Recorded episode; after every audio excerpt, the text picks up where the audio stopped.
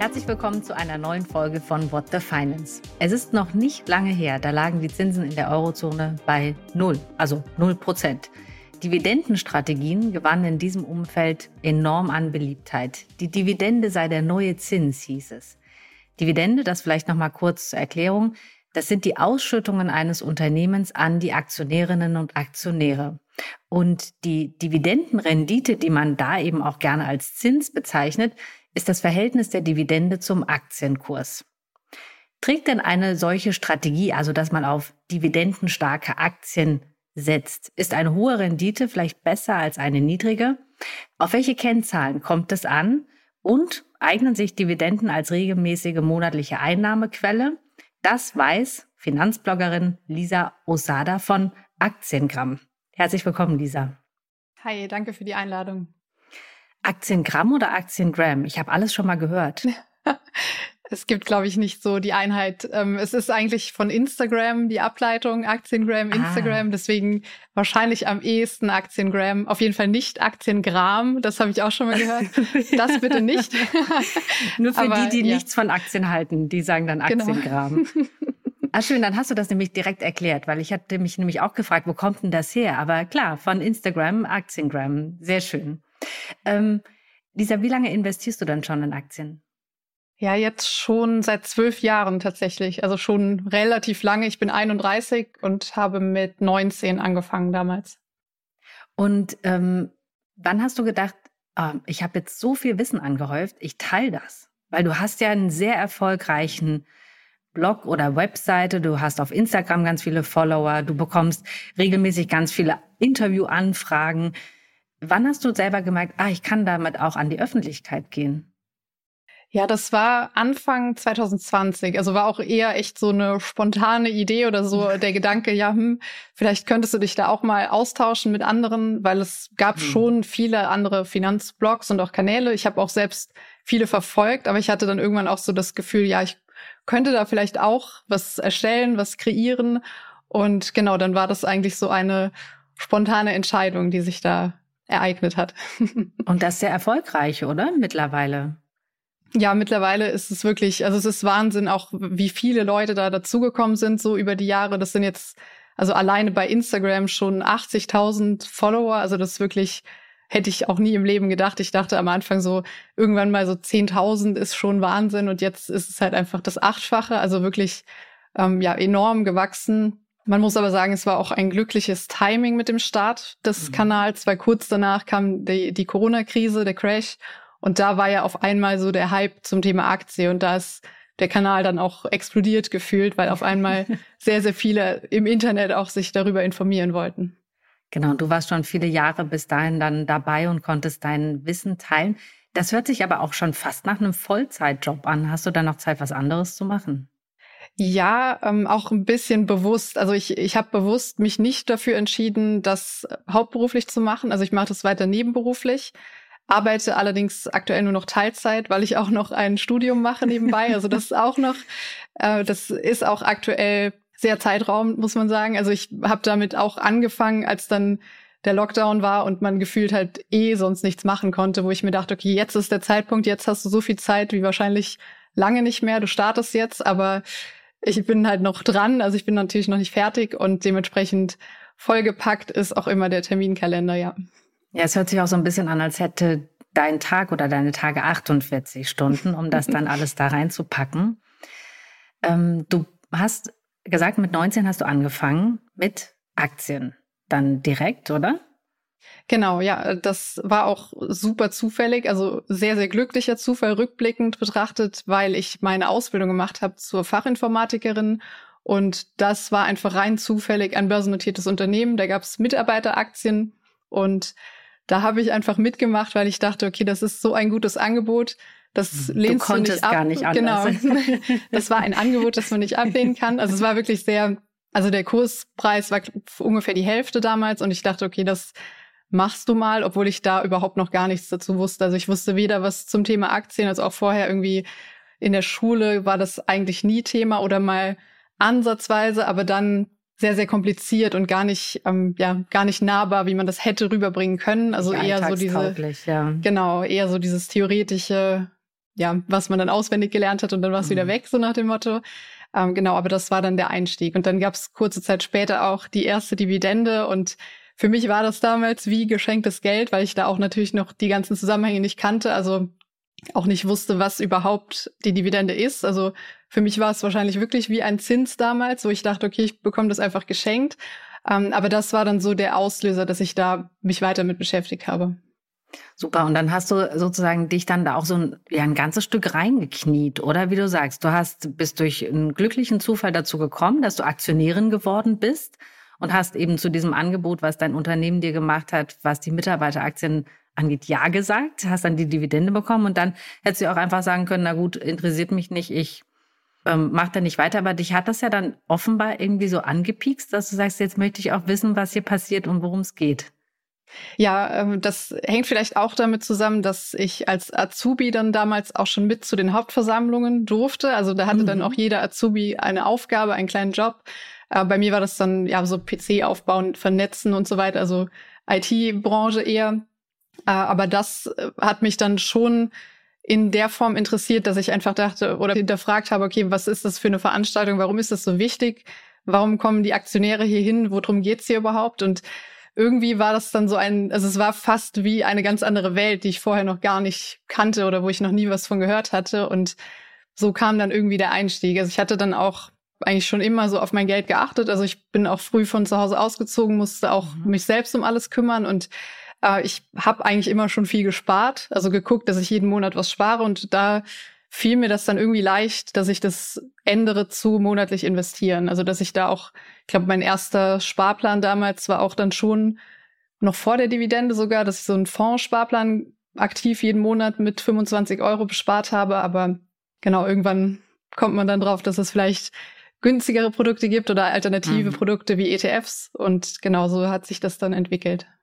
Aber du bist da auch schon irgendwie so ein Role Model, weil du ja sag ich mal, einfach anfängst und dann so einen Lernprozess mitmachst, weil keiner fängt ja dort an, wo du jetzt stehst, sondern du hast jetzt so viele Jahre Erfahrung in der Aktienanlage oder Geldanlage.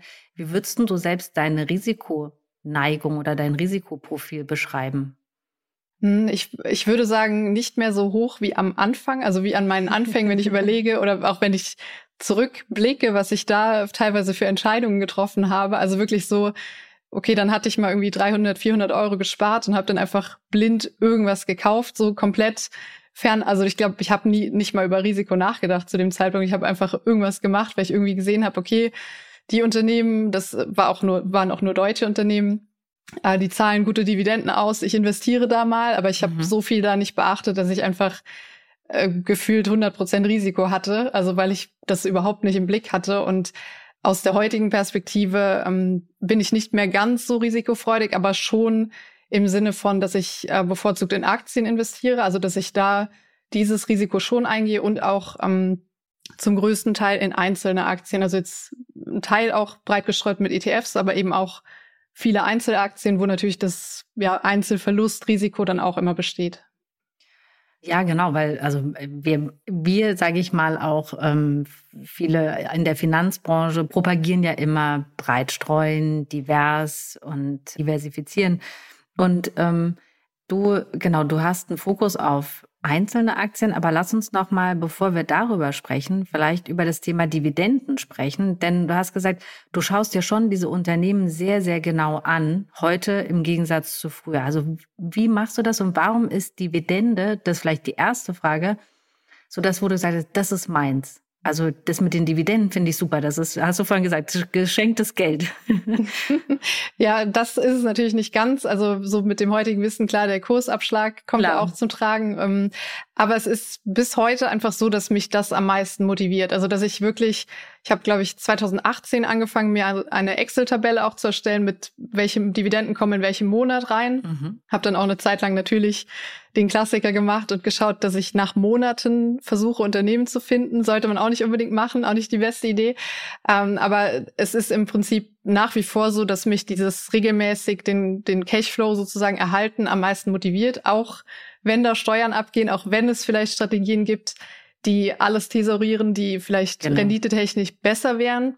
Ähm, das hängt aber auch damit zusammen, dass ich nicht möchte oder ich, mir gefällt der Gedanke nicht, dass ich irgendwann sagen müsste, ich muss jetzt mein Depot verkaufen. Also ich muss aktiv, wenn ich nur in tesorierende Produkte oder auch nur in Wachstumstitel investiere, irgendwann vielleicht verkaufen, um den Gewinn zu realisieren, also um das Geld quasi zu nutzen.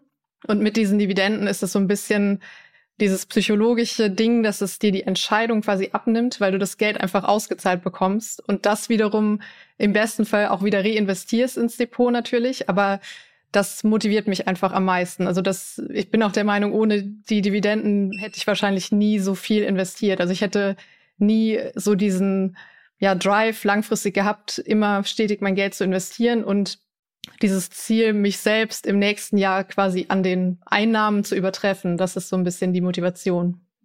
Ich finde es total schön, dass du das sagst, weil dieser Weg funktioniert einfach für dich wahnsinnig gut. Und das mag vielleicht für jemand anderen nicht passen, aber dass das für dich so unglaublich stimmig ist und passend und dass du ja auch die Alternativen genannt hast. Also thesaurierend für jeden, der jetzt vielleicht nicht unbedingt in, in dem Finanzjargon so drin ist. Also dann werden sozusagen die Ausschüttungen direkt reinvestiert. Also du bekommst sie eben nicht ausgezahlt und zahlst dann keine Steuern. Ähm, ist natürlich auch eine intelligente Möglichkeit, das Geld direkt zu reinvestieren.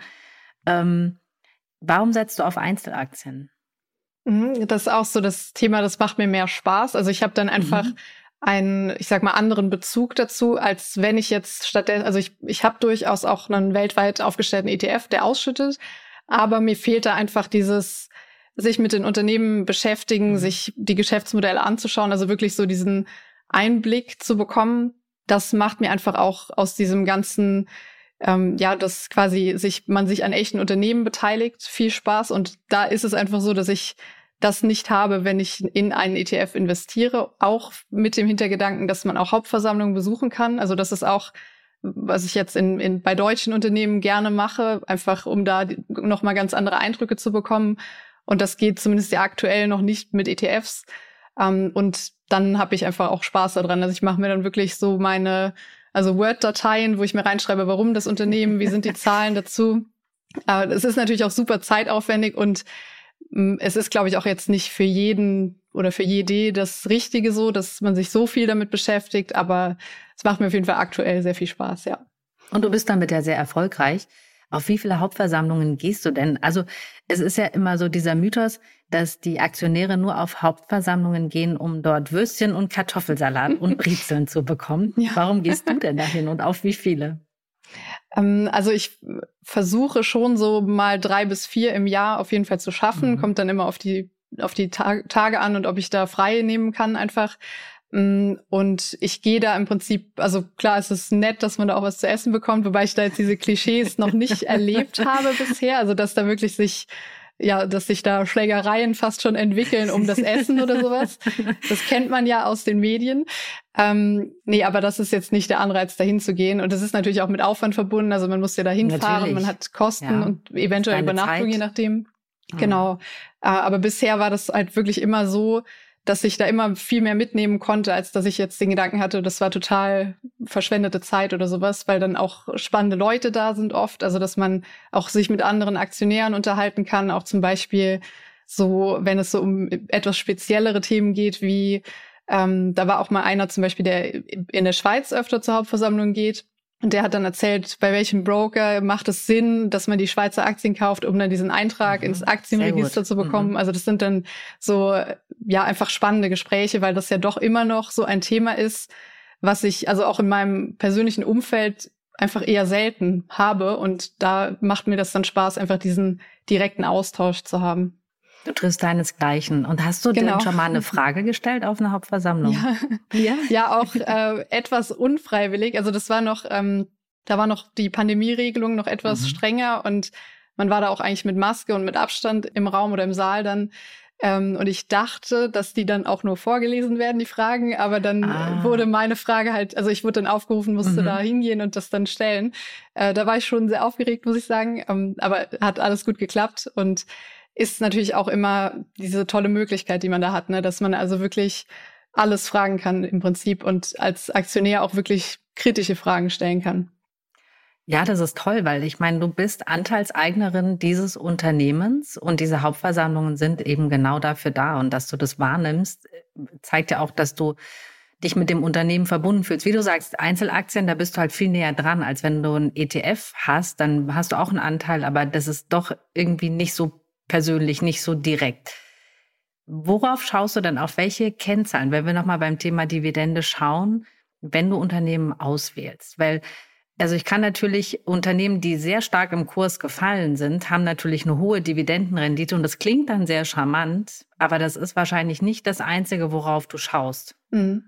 Ja, das ist auch ein, ein Fehler, den ich auch in, in meinen Anfängen gemacht habe, dass ich zum Beispiel nur auf die Dividendenrendite geschaut habe und zum noch, wie oft das ausgeschüttet wird. Da hatte ich zum Beispiel auch irgend so ein kanadisches Ölunternehmen damals mal im Depot. Die haben zwar jeden Monat Dividenden ausgeschüttet, hatten auch, glaube ich, die Rendite von acht Prozent oder so, wo man eigentlich wow, schon eher ja. die Alarmglocken angehen heutzutage.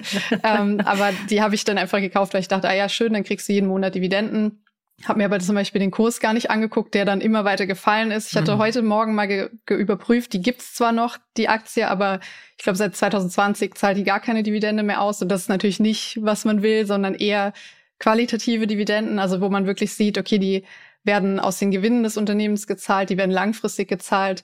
Da gibt's verschiedene ja, Metriken, Kennzahlen, zum Beispiel die Ausschüttungshistorie, mhm. Kontinuität, ähm, auch die Rendite über mehrere Jahre gesehen. Also dann nutze ich auch, ich sage mal, Screening-Tools, die dann einfach mir die Kennzahlen sozusagen ausspucken. Klar, ich gucke mir das Unternehmen trotzdem noch an. Also ich gehe jetzt nicht stumpf auf die Kennzahlen. Mm, aber das sind dann natürlich alles so Dinge, die mit reinspielen, ob ich davon ausgehe, dass die Dividende qualitativ ist, gezahlt werden kann, auch in äh, schlechten Zeiten gezahlt werden kann und im besten Fall dann auch noch steigt. Also dass man wirklich so, da gibt's auch Beispiele, oder ich habe zum Beispiel jetzt die Procter Gamble Aktie, die habe ich mal gekauft, ich glaube für 60 Euro rum.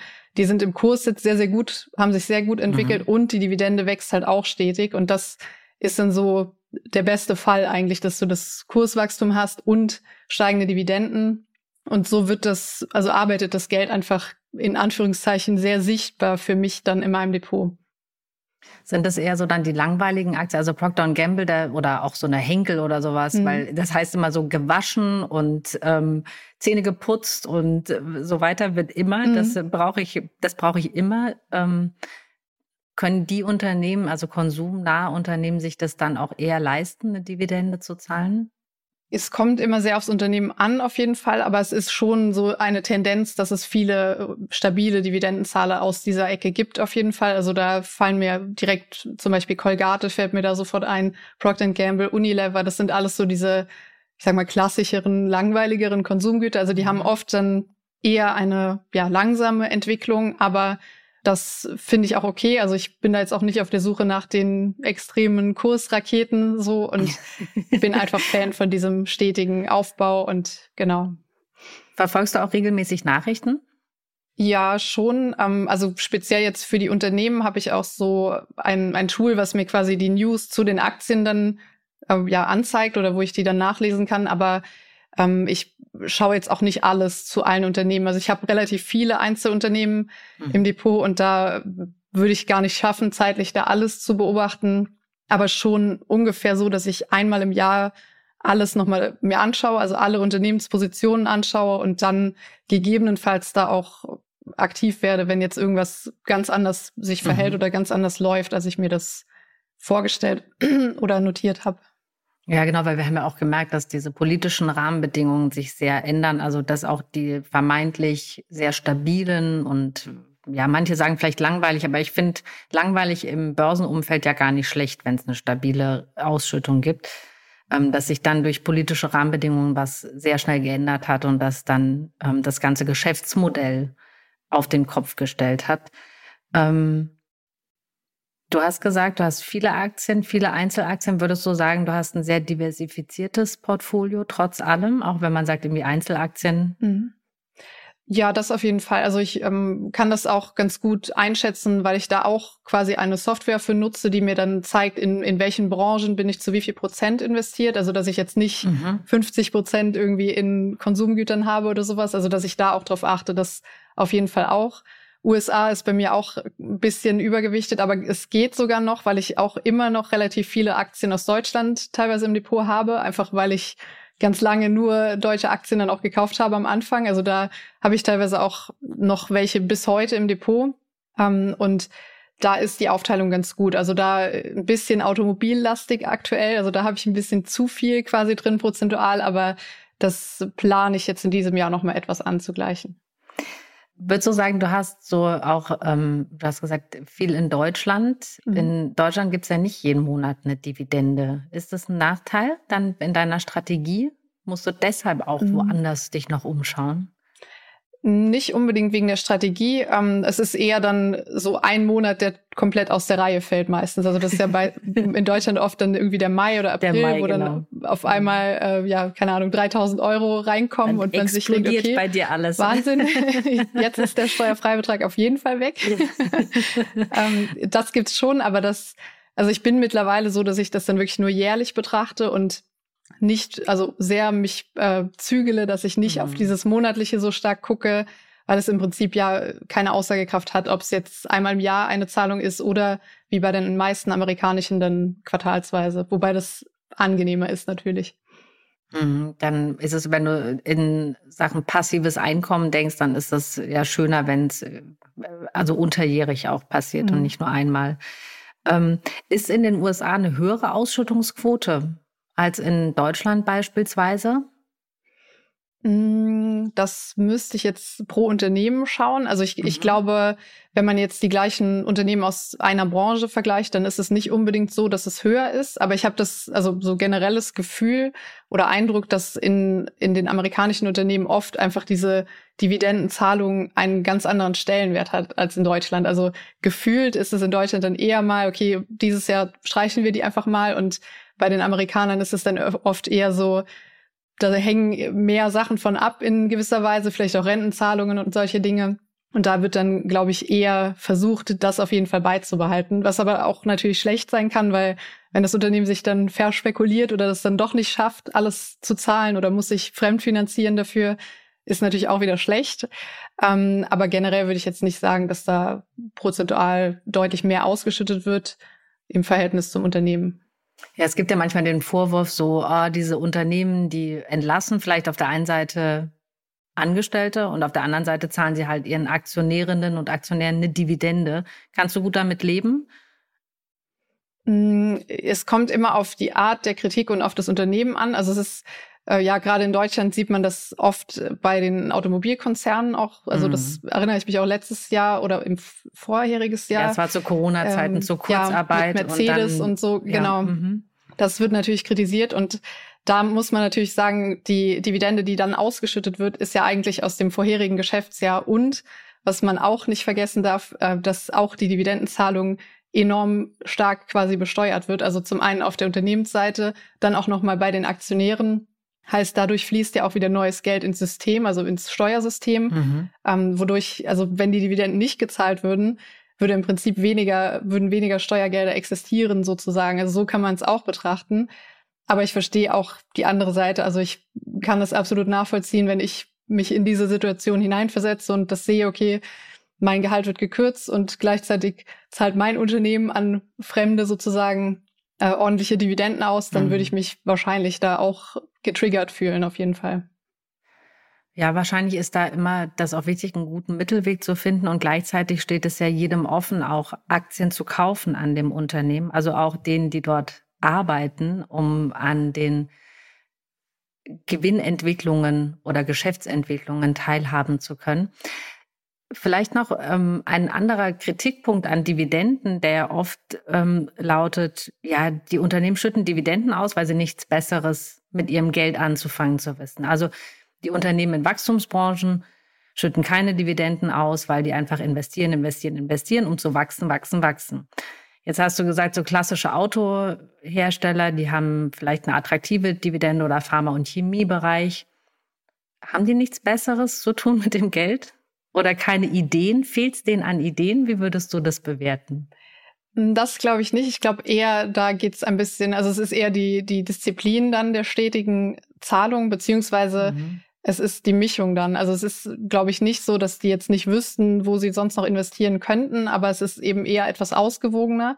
Also dass sie jetzt nicht sagen, wir schütten alles aus. Das ist, glaube ich, äh, wichtig auch. Ähm, aber es ist, glaube ich, dann wirklich so dieses, diese Waage, sich zu halten, zwischen einer gesunden Ausschüttung und einem gesunden Reinvestieren. Und wenn es halt wirklich aktuell nichts gibt, was man irgendwie, wo man investieren müsste, dann ja. kann man es ja auch ausschütten.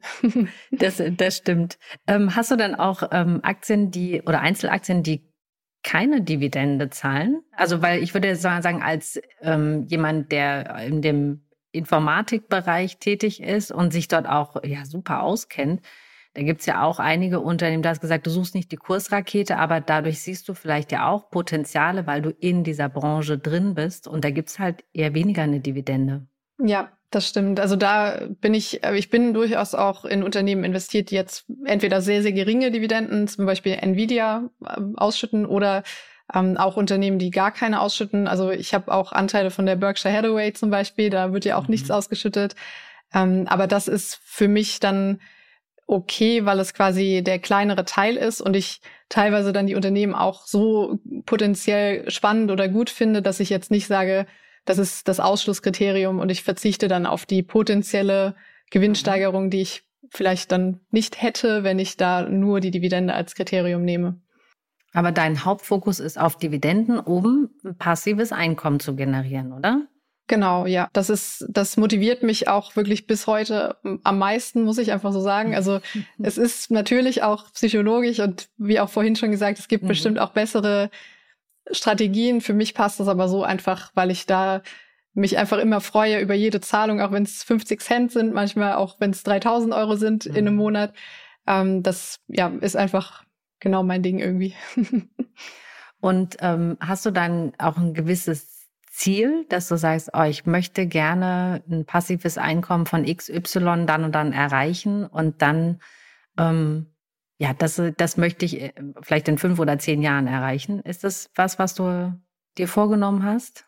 Ich habe es jetzt nicht konkret an Zahlen festgemacht, aber die Vorstellung, dass ich sage, okay, in fünf Jahren kann ich meine gesamte Miete zum Beispiel mit Dividenden decken, dann das ist natürlich schon, also das würde mich enorm freuen, wenn das klappt und das sind dann eher so Ziele, die sich ergeben, aber ich habe jetzt nicht vor, ähm, mit, weiß nicht, 35, 36 nicht mehr arbeiten zu müssen, weil ich mhm. da auch so eher der, der Meinung bin, also mir macht es auch Spaß zu arbeiten und das ist jetzt nicht so, dass ich dann nur noch in der Hängematte liegen will und gar nichts mehr machen möchte. Also das wäre, glaube ich, auch nichts für mich. Aber ähm, es ist natürlich trotzdem schön zu wissen, dass man dann diese Freiheit hat und vielleicht auch einfach unabhängiger ist, weil man eben nicht unbedingt angewiesen ist auf ein Arbeitseinkommen oder auf mal sagen kann, okay, ich mache jetzt mal ein Jahr Pause und finanziere mein Leben dann einfach über die Dividenden. Das ist schon, gefällt mir schon gut, der Gedanke. Kannst du sagen, wie hoch deine eigene Dividendenrendite ist in deinem Portfolio? Mm, das hätte ich mal gucken können vorher. Also ich habe da auch ein, ein Programm, was mir das, ähm, ich glaube, es sind wahrscheinlich so sechs, sieben Prozent so rum. Mhm. Also es ist schon, es gibt natürlich so Ausnahmen, die dann, wo diese persönliche Dividendenrendite dann wirklich enorm hoch ist im Vergleich zur aktuellen. Äh, ich glaube, bei Procter Gamble könnte das sogar auch schon sein, dass sie da bei mir eher, glaube sieben Prozent oder sowas ist und aktuell, gemessen am aktuellen Kurs, ist sie eher bei zwei Prozent wahrscheinlich so um den Dreh. Äh, das ist natürlich auch, ja, ist schön zu sehen. Also irgendwann auch so dieses, ähm, wenn man sein ganzes Investment in Dividenden schon zurückbekommen mhm. hat, quasi, das ist, ist auch ein Anreiz auf jeden Fall. Und das muss, muss man erst mal schaffen. Also das, also deshalb, ähm, ja, finde ich das toll, dass du diese Anlagestrategie für dich entwickelt hast und da ja auch wirklich so ähm, das, das total individualisiert hast. Wie gesagt, dass du genau weißt, was du tust und ziehst das komplett durch. Was ich spannend finde bei Dividenden, es gibt ja eben nicht nur, dass, dass du eine Ausschüttung bekommst in Form von Geld, sondern du kriegst auch möglicherweise eine Sachdividende. Mhm. Ähm, erzähl mal, was du da schon bekommen hast. Ja, jedes Jahr, jedes Jahr ein Pyjama. also es gibt äh, das Schweizer Unternehmen Calida, da bekommt man, wenn man 20 Aktien hat, also auch wenn man in Deutschland lebt, kann man sich da eintragen lassen äh, und bekommt dann wirklich jedes Jahr einen Pyjama vom Unternehmen, also von Nach der Marke Kalida. Hm? Äh, doch, gibt's auch. Es gibt, äh, es gibt die Wahl Damen, Herren und Kinder und dann auch okay. Nachthemd oder lang und kurz. Also Kurzarm oder Langarm. Das kann man auch aus. Ist auch ein super Geschenk. Also wenn man da jedes Jahr immer was zu verschenken hat. Genau, das gibt's natürlich auch. Das finde ich auch mega cool. Also das ist leider in Deutschland ja eher so Nische, Randthema gibt's nicht, gibt's gar nicht oft in Deutschland. Also es gibt sowas wie ähm, Aktionärsrabatte, zum Beispiel bei Sixt, also bei dem Auto, mhm. bei der Autovermietung, da bekommst du dann einen äh, Aktionärstarif und ein bisschen günstigere Rabatte, äh, ein bisschen günstigere Tarife beim Mietwagen buchen. Mhm. Mm, und sonst natürlich der berühmte Lind Schokoladenkoffer, wobei die Aktie natürlich auch fast 100.000 Euro kostet. Das ist dann nicht so einfach zu erreichen und das wäre natürlich auch ein enormes Klumpenrisiko je nach Depotgröße. Aber das ist auch sehr interessant. Also da mit Blick gerade auf die Schweizer Unternehmen gibt es da schon viele attraktive Angebote. Auch Swatch, die Swatch-Uhren, wobei die mhm. gehen nur mit, ich glaube, mit m, entweder eine Versandadresse in der Schweiz, ähm, also auch theoretisch aus Deutschland heraus. Aber da gibt's auch, da habe ich auch schon viel zu recherchiert. Das finde ich auch sehr interessant, ja. Und hast du eine Option, ob du die Sachdividende oder die reguläre Dividende nimmst? Weil vielleicht möchtest du ja keinen weiteren Pyjama haben, weil schon alle in deiner Familie einen haben und dir irgendwann sagen, Lisa, ganz ehrlich, es wäre mal an der Zeit, uns andere Geschenke zu machen. ähm, ja, dann müsste man einfach das Bestellformular nicht abschicken. Also man bekommt das, man bekommt das nach Hause gesendet und wenn man es nicht einreicht, dann bekommt man auch nichts geschickt. Dann bekommst du kein Pyjama, okay. Aber auch nicht mehr Bardividende dafür. Also da ist kein Ausgleich. Ach so, ach so du bekommst nicht. Also die gibt's das, auch Das war noch. meine Frage. Das, äh, du bekommst nicht stattdessen, statt des genau. Pyjamas dann den, den Wert, der intern dort nee, verrechnet wird als. Leider nicht. Okay, dann, dann lebt deine Familie mit weiteren Pyjamas, würde ich sagen. ähm, wie oft wurdest du denn schon von anderen gefragt, oh Lisa, was, was ist denn da dein heißer Tipp an der Börse? Für die Börse? Ja, nahezu täglich fast. Also mhm. bei, gerade bei Instagram ist es halt wirklich oft, äh, dass einfach Nachrichten geschrieben werden, welche Aktie kaufst du gerade, was kannst du gerade empfehlen? Oder auch hast du gesehen, die und die Aktie, die wird wahrscheinlich steigen. Also teilweise sogar so, dass mir jemand schreibt, ich soll doch mal berichten über Aktie XY, okay. also nach dem Motto ein bisschen den Kurs äh, pushen, sowas. Also das kam auch schon vor. Ähm, aber da ist natürlich klar, also ich darf keine Anlageberatung machen, mache das auch nicht. Ich berichte da nur über meinen Weg oder was ich mache, mhm. aber immer mit Risikohinweis und auch mit, also mit der Hoffnung auch definitiv, dass das jetzt nicht irgendwie blind kopiert wird, blind übernommen wird. Das ist natürlich, ja, also ganz, ganz gefährlich, das zu machen, weil man natürlich immer die eigene Situation betrachten muss. Und dessen bin ich mir bewusst. Also auch, ähm, ich versuche da auch wirklich sehr, sehr transparent immer alles zu markieren und so weiter und hoffe auch, dass das dann auch so rüberkommt, ja. Dann versuchen einfach manche dich als Abkürzung zu nutzen durch zu einer guten Anlagestrategie. Aber wenn von allem, was du erzählst, du investierst ja wahnsinnig viel Zeit, oder? In mhm. deine Portfolioanalyse, die Auswahl der einzelnen Aktien. Wie viel Zeit ist das ungefähr? Oh, das ist schwer zu sagen. Also äh, vielleicht pro Woche bestimmt auf jeden Fall mindestens so drei, vier Stunden. Mhm. Das auf jeden Fall. Und dann, wenn jetzt irgendwas ansteht, zum Beispiel, dass ich mein ganzes Depot nochmal überprüfe oder die einzelnen Aktien, dann durchaus auch mal das Doppelte vielleicht. Oder wenn ich neue Aktien mir angucke, dann ist es auch eher so über mehrere Wochen hinweg, dass ich mhm. immer mal was lese, immer mal was schaue, ähm, so dass ich, also kann ich gar nicht so genau jetzt sagen, aber definitiv ähm, im Durchschnitt wahrscheinlich eine Stunde am Tag oder etwas mehr sogar. Und wenn du deine Aktie kaufst, dann gehst du aber immer mit einem guten Gefühl eigentlich ins Bett, weil du sagst, ich habe mir das alles angeschaut, ich habe es durchanalysiert und habe die Entscheidung jetzt getroffen. Ja, heutzutage auf jeden Fall. Das war auch mal anders, definitiv. Aber da, daraus lernt man ja auch, muss man auch sagen.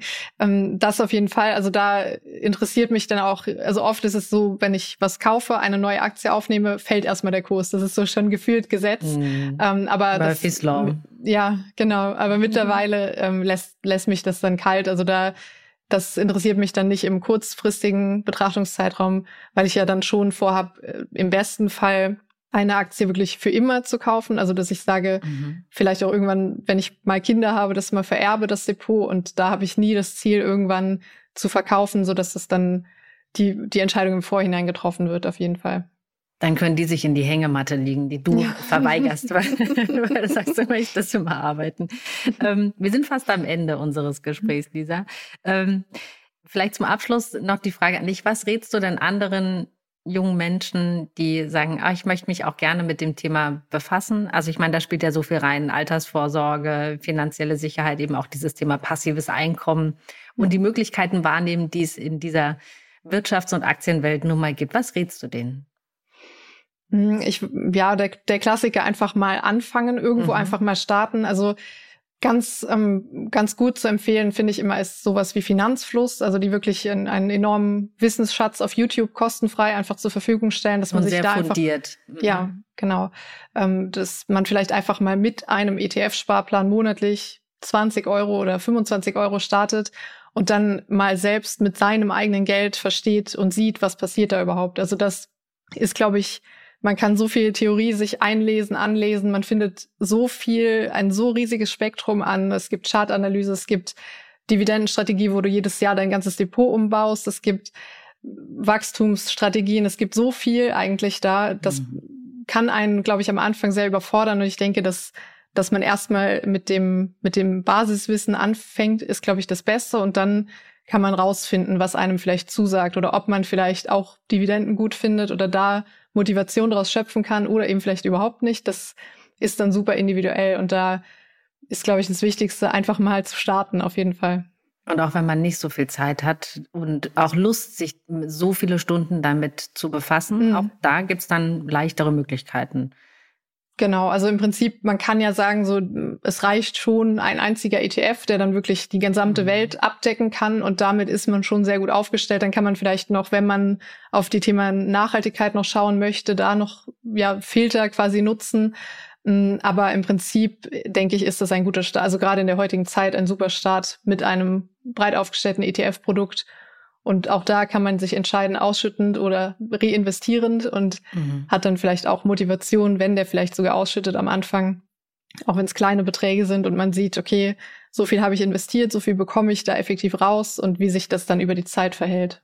Und du bist ein tolles Beispiel dafür, dass Aktien eben nicht für Reiche sind, sondern du hast in deiner Ausbildung angefangen und hast einen kleinen Sparplan aufgelegt auch dann mhm. und hast ähm, da immer dran festgehalten und weitergemacht.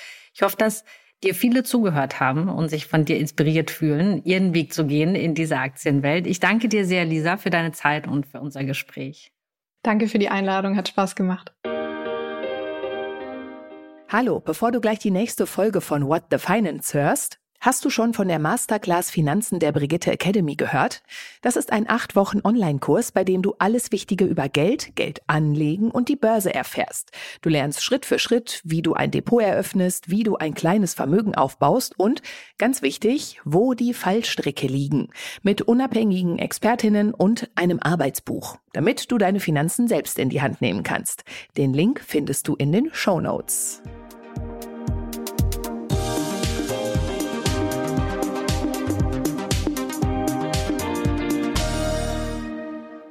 Dieser Podcast ist eine Produktion der Audio Alliance.